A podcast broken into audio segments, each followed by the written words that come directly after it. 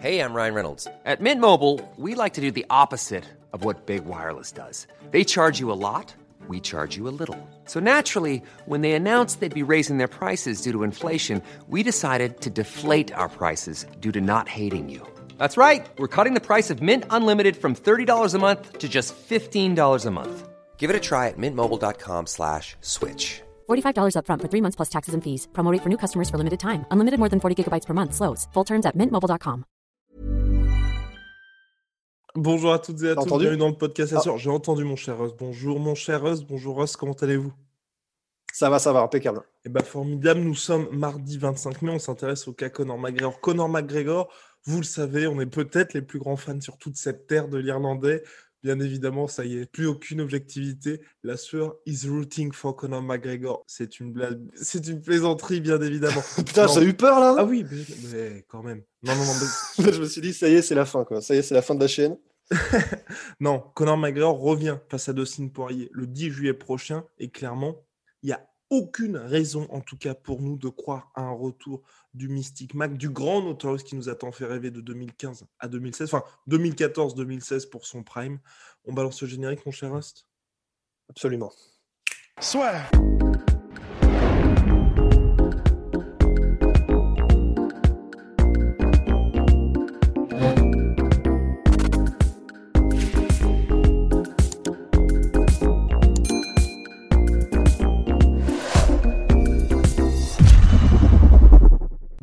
Conor McGregor, là, qui est resté, qui a fait le choix de rester aux Émirats Arabes Unis pour poursuivre son camp d'entraînement, qui vient donc d'avoir d'être père pour la troisième fois.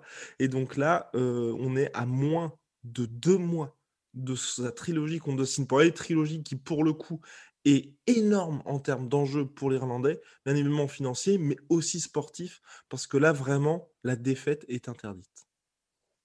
Bah, la défaite est interdite et pourtant, euh, bah, Dieu sait que nous, on n'y croit plus de toute façon. Enfin, je sais que, je veux pas parler pour toi, mais je sais que pour moi, je n'ai quasiment plus aucun espoir de toute façon en Conor McGregor. J'ai fait mon deuil. euh, on n'était pas sûr la dernière fois, mais maintenant, euh, voilà, j'ai maintenant qu'on a vu ce combat contre Dustin Poirier, combat, on rappelle, pour lequel théoriquement, à part le fait qu'il avait sa famille avec lui et ça peut avoir un petit, un petit impact, mais sinon, tout était théoriquement parfait. Il avait son camp d'entraînement avec tous ses gars, avec tous ses entraîneurs, avec les sparring partners, avec euh, vraiment la- le, le temps de mettre en place la stratégie, tout le monde, tout, il y avait tout. Il y avait absolument tout sur le dernier combat contre Dustin Poirier. Et on a vu la débâcle que ça a été.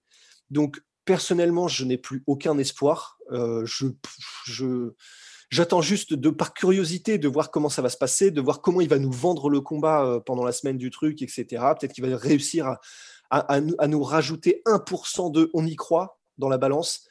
Mais pour moi, c'est pour moi c'est mort quoi.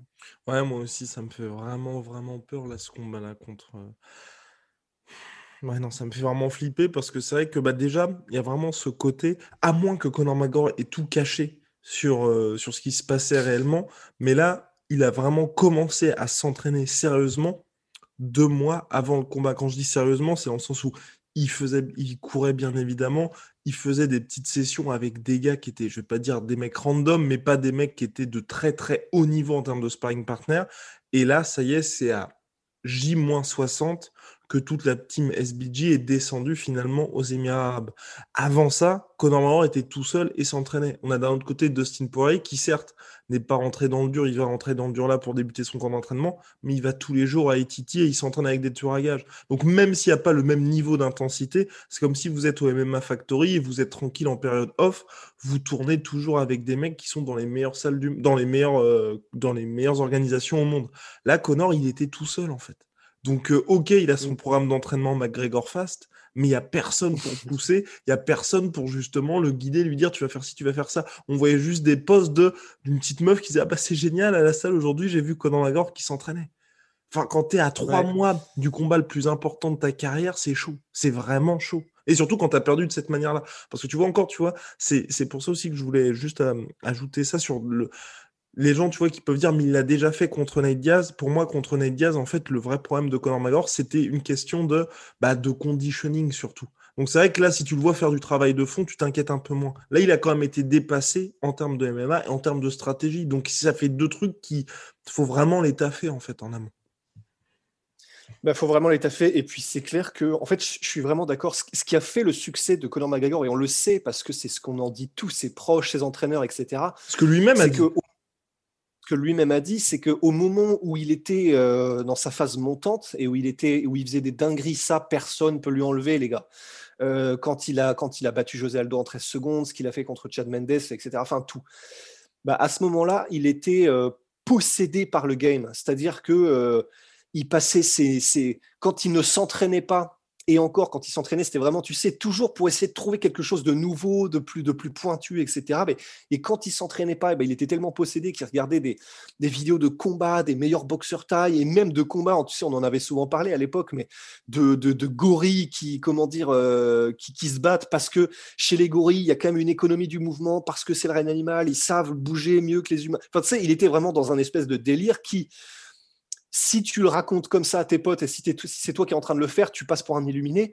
Sauf que, ben voilà, il y a eu quelqu'un qui était Conor McGregor qui, dans l'histoire du MMA, a eu cette espèce de, possession, euh, comment dire, euh, psychologique où il était complètement à fond dedans, mais pour lequel ça a marché parce qu'il avait le talent derrière ce Conor McGregor là, visiblement, c'est c'est pas lui qu'on voit à Dubaï euh, en train de comment dire de faire de la lutte avec euh, des, des, mecs random. Parce que quand tu dis des mecs random, c'est même pas une blague. Hein. C'est-à-dire que il était visiblement dans un dans un espèce de fitness park ou je sais pas trop quoi, euh, comment dire à Dubaï, l'équivalent.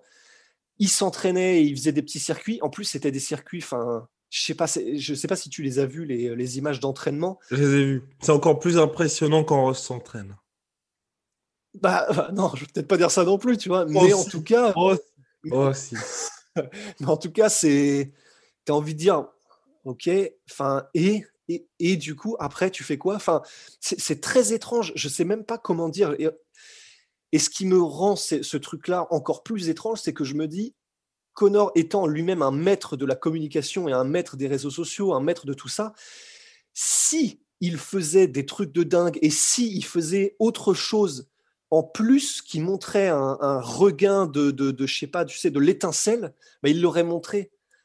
Donc là, ça veut dire que ce qu'il montre, c'est le meilleur qu'il peut proposer et qu'il a proposé à Dubaï quand il s'entraînait tout seul avec sa famille pendant un mois. Bah, ça fait, ça, ça donne pas confiance, quoi. Il n'a pas été se dégoter, euh, je sais pas, un, entraîneur euh, qui avait sur place, qui est connu pour être, euh, tu sais, un gars qui a qui a réussi à, faire éclore des pépites euh, au Moyen-Orient, etc. Il n'a pas. Non, il s'entraînait juste tout seul, de manière très, très, très classique, visiblement, avec des mecs random quand il s'agissait de faire un petit peu du sparring, des trucs comme ça. Bah ouais, ça, ça donne pas confiance, quoi. C'est clair que ça donne pas confiance.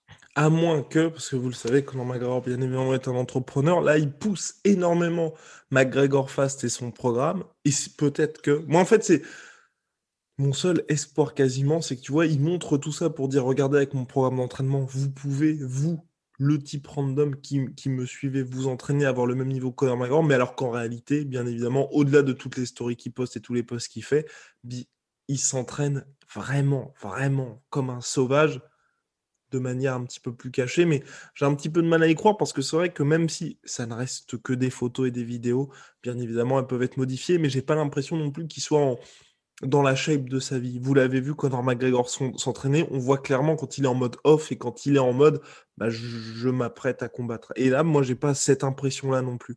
Donc, c'est autant de choses qui font qu'il y a une certaine inquiétude. Et puis même, je sais pas, toutes les déclarations, toutes les il y a, c'était quoi, il y a quelques jours, il fêtait l'anniversaire de son fils, c'était pas bientôt le début du camp d'entraînement. D'un autre côté, vous voyez Dustin Poirier, chaque fois, bah, quand il y a que ce soit Louredax, enfin peu importe, chaque fois qu'il y a un mec qui poste à Etiti, le mec est là en fait. Il est tout le temps là. Et voilà, il y, a, un gars qui, n'a jamais, qui ne s'est jamais arrêté. Il est là aussi. Pour moi, c'est l'autre point qui est vraiment très important. C'est, je pense que Conor, et je pensais qu'il l'avait compris là, c'est que au niveau auquel il est, il peut plus se permettre de faire un camp d'entraînement de deux mois où il va reprendre le, mode, le vrai Conor McGregor et de janvier à mai être en mode semi-retraite. Parce que quand tu es à ce mmh. niveau-là, tu es obligé de t'entraîner finalement non-stop. Et, et puis là, je ne sais pas, je, je, je, ne comprends pas, mon cher. Je suis dans la compréhension. Bah, mais, mais moi aussi, mais, mais d'autant plus que, euh, comment dire, je ne sais plus si c'est GSP qui disait ça, mais qu'en gros, c'est pendant ton temps off que tu peux progresser, en fait, et que tu peux, parce que tu n'es pas avec un objectif très précis qui est. Oui, c'est Georges Saint-Pierre. Ouais. C'est Georges Saint-Pierre. Les techniques de Dustin Poirier, Dustin Poirier, Dustin Poirier, Dustin Poirier quand tu n'es pas dans ce mode de pensée-là et quand ton cerveau n'est pas accaparé comme ça pendant son camp d'entraînement, bah, en gros, Georges Saint-Pierre disait, bah, c'est à l'extérieur, c'est pendant les autres moments en fait que tu progresses en tant qu'artiste martial. C'est pendant les moments où tu n'as pas ton cerveau qui est obnubilé par un gars et par des stratégies euh, particulières que tu peux toi-même te développer et, euh, t'épanouir en tant qu'artiste martial, euh, peaufiner des techniques que tu peaufinées, que, tu voudrais peaufiner mais qui n'ont pas forcément d'intérêt face à ce mec-là. Euh, apprendre de nouvelles choses, euh, les affûter, etc. Et ben, c'est quand même très important et je, suppose que c'est ce que fait Dustin Poirier quand il n'est pas en camp d'entraînement spécifique. Hiring for your small business? If you're not looking for professionals on LinkedIn, you're looking in the wrong place. That's like looking for your car keys in a fish tank. LinkedIn helps you hire professionals you can't find anywhere else, even those who aren't actively searching for a new job but might be open to the perfect role. In a given month, over 70% of LinkedIn users don't even visit other leading job sites. So start looking in the right place. With LinkedIn, you can hire professionals like a professional. Post your free job on linkedin.com slash achieve today. Pour Connor, en fait. Parce que vous pouvez être sûr que disons, si on parle en termes de statistiques, il y a beaucoup plus de chances que Dustin Poirier, qui passe sa vie et ses journées avec les tueurs à gages de ATT, et quand on dit les tueurs à gages, ça veut donc dire tu as aussi les petits nouveaux, tu vois, tu as aussi les gars qui viennent, euh, je sais pas, euh, euh, de la boxe taille et qui veulent que se mettre au MMA, des mecs qui viennent de la lutte qui veulent, qui veulent se mettre au MMA, qui ont donc des idées nouvelles, qui ont donc des moves un peu nouveaux, parce que c'est eux qui apportent quelque chose, etc. il est au contact de ça tout le temps, Dustin Poirier. Dustin Poirier, il est non seulement au contact de gens qui s'entraînent comme des démons, et en plus de ça, il est au contact de gens qui vont toujours apporter cette touche de fraîcheur, de nouveauté, et donc il a toujours accès à, ce renouveau, toujours accès à ce qui se fait de mieux, en fait. Et Connor, ben, ça veut dire que dans son temps off, il est avec sa famille. Bon, ça, c'est pas grave. Dustin Poirier aussi, j'imagine, il passe du temps avec sa famille, c'est pas la question. Mais l'environnement dans lequel il est Connor, je ne vois pas à quelle heure ça le pousse en fait. Ouais. Je vois pas à quelle heure euh, parce que oui. À moins qu'il joue avec nous, à moins qu'il joue avec nous, Parce que en fait, je trouve ça trop gros. Enfin, je pense aussi que les gens sont les gens qui sont fans de Conor McGregor ou qui s'attendent même à un combat qui va être un peu disputé, tu vois, ils, ils doivent se dire là c'est trop gros en fait. Il y a avec ce qui s'est passé lors du premier combat, c'est assez clair les ajustements que Conor McGregor doit faire. Et là, tu te dis, le gars est encore plus dans son délire. Parce que, au moins, la différence qu'il y a avec le premier combat, c'est que le premier combat, il avait fait son propre home gym chez lui en Irlande. Il était, c'était bien évidemment des conditions particulières, mais au moins, tu avais ce côté, tu vois, le mec qui est en mission. Là, il est resté full-time à Dubaï avec sa Rolls dans une, euh, dans une propriété privatisée extrêmement luxe. Enfin, tu as vraiment l'impression en fait que le mec a encore poussé le bouchon un peu plus loin sur ce qui lui a coûté quelque part hein, sa défaite contre Dustin Poirier. Bah ouais, parce qu'il a beau dire, euh, et on espère que c'est le cas. Imagine, il y a un revirement de situation et qu'en fait, il avait dit euh, Moi, je me sépare de ma famille pour le camp d'entraînement, et tu sais, qui dit Bon, en fait, euh, non, je pense que ça va bien se passer, je les garde avec moi. Enfin, tu sais, bon, là, ce serait, ce serait terminé. mais d'un autre côté, j'entends ce que tu dis, tu vois, mais on va pas se mentir, tous les deux, tout autant qu'on est, ça fait des semaines déjà que à chaque fois qu'il fait un espèce de post ou une story, on enfin on se l'envoie en mode mais qu'est-ce que c'est que ça? Des, stories qui il a l'air il a l'air je sais pas il a l'air seul il a l'air d'avoir d'avoir pété un câble il, envoie euh, et, oui bien sûr et, je pense que c'est ce que vous allez nous dire en commentaire euh, les gars il envoie ce qu'il veut ce sont les réseaux sociaux et tu viens de le dire aussi. C'est vrai mais est-ce qu'on vraiment, on se dit là tous autant qu'on est, il enverrait donc des stories où il fait un petit peu, euh, j'allais dire pitié, mais je vais me calmer tout de suite. Je suis pas non plus le shérif euh, des consciences, tu vois. Mais euh, des stories où clairement il allait, il a, il a pas l'air d'être dans son assiette, il a enfin, il a pas l'air sain vraiment d'esprit en fait. Enfin, c'est un peu bizarre. Il, il, ferait ça exprès pour se donner l'image de. Enfin, je vois pas je vois pas où ça aurait du sens en fait. Non, c'est clair. C'est clair. Bah, en tout cas, vraiment, je, ne sais pas, mais je, j'espère, je crois à ça dans le sens où c'est vrai que ce qui est bizarre, c'est que c'est un peu, quand Rust l'a dit, là en plus, il est en mode No More Mr. Nice Guy, donc ça y est, le retour au Conor McGregor que vous, vous connaissez, bien évidemment, bien plus conquérant. Et on a un petit peu cette, cette, euh, ce ressenti de grand écart dans ses postes. De temps en temps, il va être en mode je marque mon territoire, j'annonce la couleur, je suis de retour. Et de l'autre côté, les postes dont Rust parle, où on se dit par exemple quand il avait, euh, quand il avait fait blanchir ses dents, où il était en mode avec son sourire un petit peu cringe et serré, on se dit mais qu'est-ce que tu fais? Qu'est-ce que Ouais, tu vois, ça où, euh, bah là, l'exemple, tu sais, où il était avec son, son, son fils, et, euh, j'aime pas ça parce que là, ça fait un peu, tu vois, euh, on, juge un mec euh, avec sa famille. J'aime pas trop ça, mais il faut en parler pour donner un, juste au moins un exemple. Non, mais c'était avec son collier. Mais ouais, il y a eu une story où je sais plus trop quoi. Le où, de la famille McGregor, tiens. Voilà, que, en gros, il avait. Je sais, papa, je sais. Laisse-moi faire mon château de sable. J'ai envie, envie, de faire autre chose, tu vois. Non, mais c'est ça. Et, et cette story-là, en gros, j'ai envie de me dire, ça, tu penses vraiment qu'il le fake? C'est-à-dire que qu'il fasse son truc dans son coin où il, voudrait faire croire que, pourquoi pas. Mais ça voudrait dire qu'il fakerait aussi donc aux dépens de son fils, parce que donc là, c'est son fils qui l'emmerde quand même avec son collier, tu vois. Ça veut dire que c'est aux dépens de son fils qui ferait ces trucs-là pour de la com euh, psychologie inversée. Enfin, donc pour moi, je n'y crois pas. Enfin, personnellement, je n'y crois pas. Je pense juste qu'il est dans son délire. Je pense juste que là, il est vraiment, il est en circuit fermé depuis des semaines avec sa famille et que bah, c'est comme nous, tu vois. Euh, donc voilà, on va, on va se, pour pas, pour pas être en mode on juge, euh, on peut très bien s'utiliser nous-mêmes comme exemple, tu vois. Enfin, nous-mêmes, si jamais euh, on voit pas nos potes et, pas nos copines pendant trop longtemps, bah forcément, il y a un moment donné où tu, tu, tu commences à t'es plus toi-même en fait. Donc tu commences à dire des trucs qui ont aucun sens, t'es pas drôle, tu, tu, c'est humain, tu vois. Tu, tu, tu, finis par être pourri comme humain, tu vois. Quand t'es trop seul, c'est nous les premiers. Mais donc, c'est un peu cette impression-là qu'on a, quoi. Et le problème, c'est que tu as besoin d'être psychologiquement sain, je pense, pour aborder ce genre de combat, ce genre de situation, ce genre de préparation, quoi. Ouais, mais là, c'est plus global et ce sera le dernier point de ce podcast. Conor McGregor, certes, et c'est ce que les gens vont dire en commentaire, oui, aujourd'hui, il a plus que l'argent à la tête, c'est le sport, c'est anecdotique pour lui. Mais c'est quand même quelqu'un où, tu vois, moi, je pense qu'il est vraiment intelligent, Conor. Et certes, Aujourd'hui, il est en train de pousser McGregor fast. Avant, il poussait énormément Proper 12. Il a énormément d'activités qui sont euh, extra sportives. Mais je pense qu'il sait que tout le succès de ces activités-là dépend de son succès sportif, tu vois.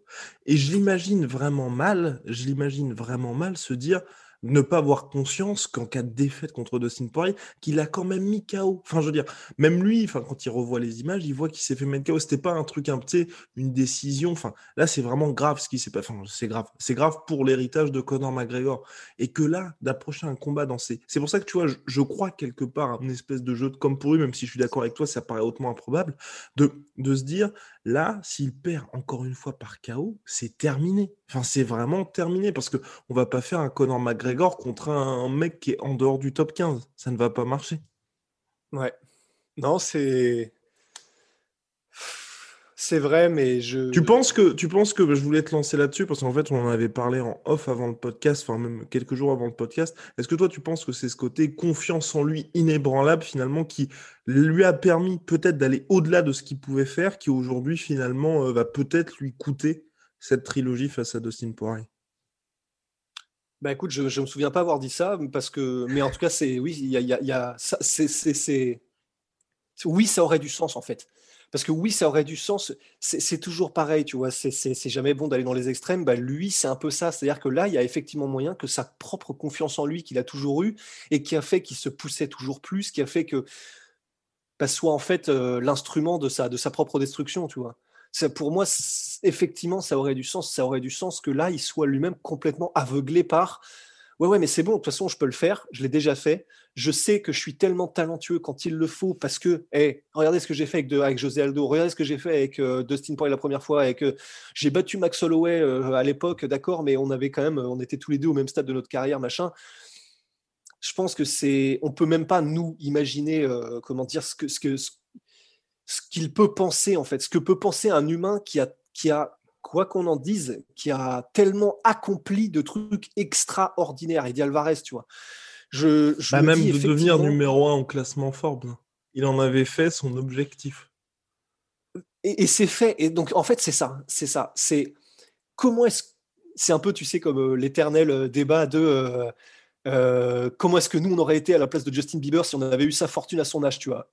Il y a quand même beaucoup de chances, quoi qu'on dise de Justin Bieber, qu'on aurait fait mille fois pire. Bah là, c'est un peu pareil. C'est, on ne peut pas vraiment se mettre à la place d'un Conor McGregor dont tous les rêves et toutes les ambitions se sont réalisés. Donc, je pense juste effectivement que c'est simplement que voilà, on a eu cette période, euh, comment dire, immaculée où tout lui réussissait. Je pense simplement que il, a, il a toujours cette confiance en lui qui fait qu'il est prêt à tous les challenges, mais que je pense que c'est un miroir déformant en fait dans sa propre tête et que c'est ce qui va lui coûter euh, probablement la, la- la défaite, c'est que il a la confiance, mais plus plus ce qui va derrière avec en fait quoi. God damn. Bon, bah, réponse en tout cas le 10 juillet prochain, UFC 264 à Las Vegas.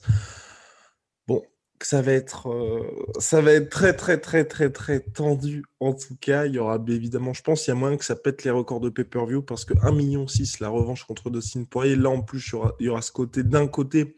Pourquoi pas Dustin Poirier qui va, en cas de victoire, sécuriser le title shot, numéro 1 du classement lightweight.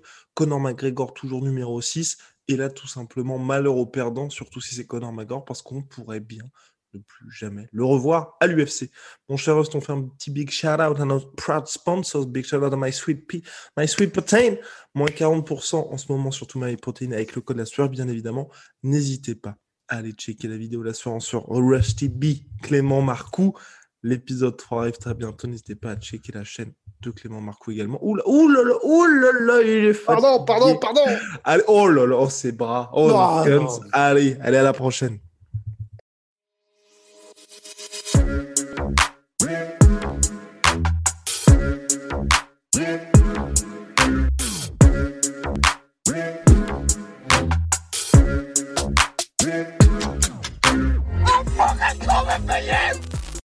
Et voilà, c'est la fin de votre épisode du podcast La Sœur. Si ça vous a plu, n'hésitez pas à nous mettre les 5 étoiles sur Apple Podcast ou sur Spotify. Vous pouvez aussi nous laisser un petit commentaire, ça nous aidera beaucoup.